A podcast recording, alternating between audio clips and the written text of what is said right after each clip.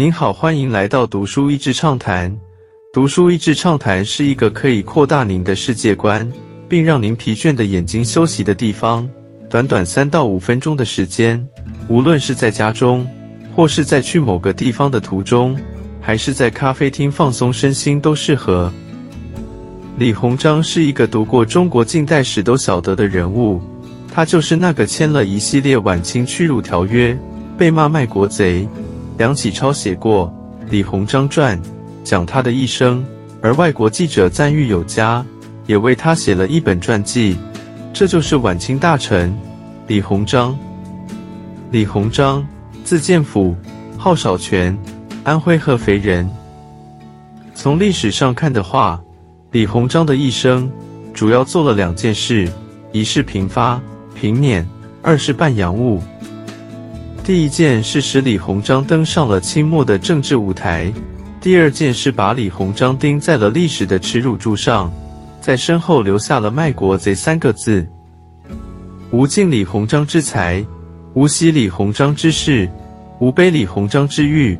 梁启超《李鸿章传》，梁启超所着的《李鸿章传》，一开始并未直接给李鸿章盖棺定论，而是要读者树立一个观念。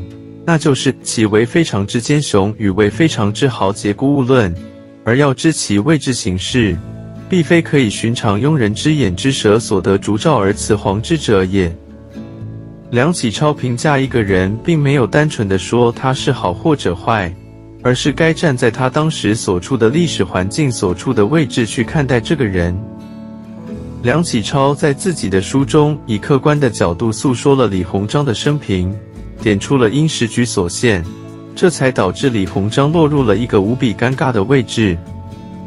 李鸿章有才，他能文能武，先平叛乱，再平流寇，又与外国交际往来。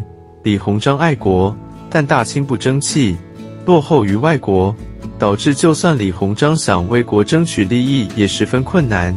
但李鸿章又太过爱国，对晚清朝廷的命令，他是照单全收。就算命令是有害于国的，他也一样照做，因为他忠于国家。八国联军入京的时候，早就被贬的李鸿章当时已经七十八岁高龄。当慈禧太后给李鸿章下诏，请他出山给他们孤儿寡母议和的时候，李鸿章还是接诏，签下了拜他一生清明的割让条约。梁启超借李鸿章一生来反思自己参与领导的百日维新变法的失败，也是叹息李鸿章如此有才有能之人，最后却落得一个卖国贼的骂名。那外国人眼中是怎么看李鸿章的呢？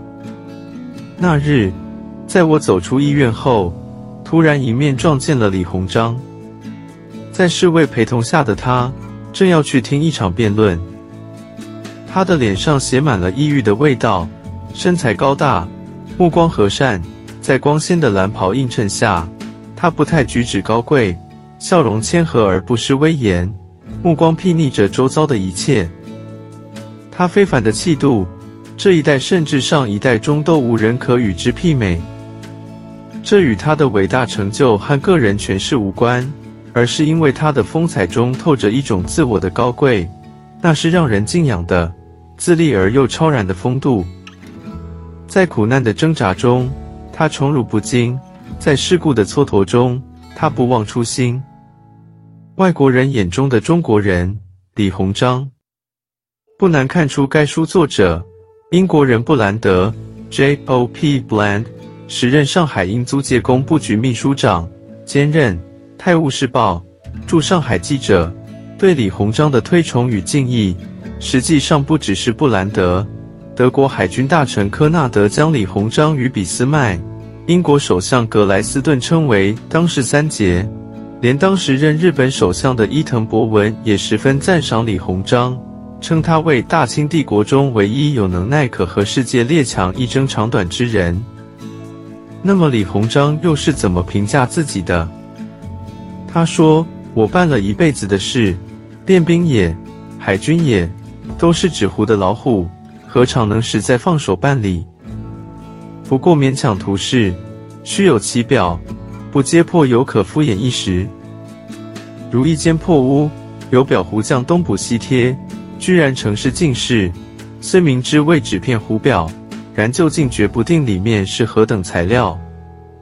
即有小小风雨，打成几个窟窿，随时补气，亦可知无应付。乃必欲双手扯破，又未预备何种修葺材料，何种改造方式，自然真相破露，不可收拾。但裱糊匠又何处能负其责？而在李鸿章猝然去世、弥留之际，他留下的遗折自述：妾臣体气素健，相能耐劳，服官四十余年，未尝因病请假。折中丝毫未提及家事，所牵挂依然全是国事。栾路未归，何以兴城？东市上级，根本之计，处处可虞，多难兴邦。因忧启盛，举行新政，力图自强，并留下了凄凉的绝命诗一首：“牢牢车马未离鞍，临事方知一死难。三百年来伤国部，八千里外吊民残。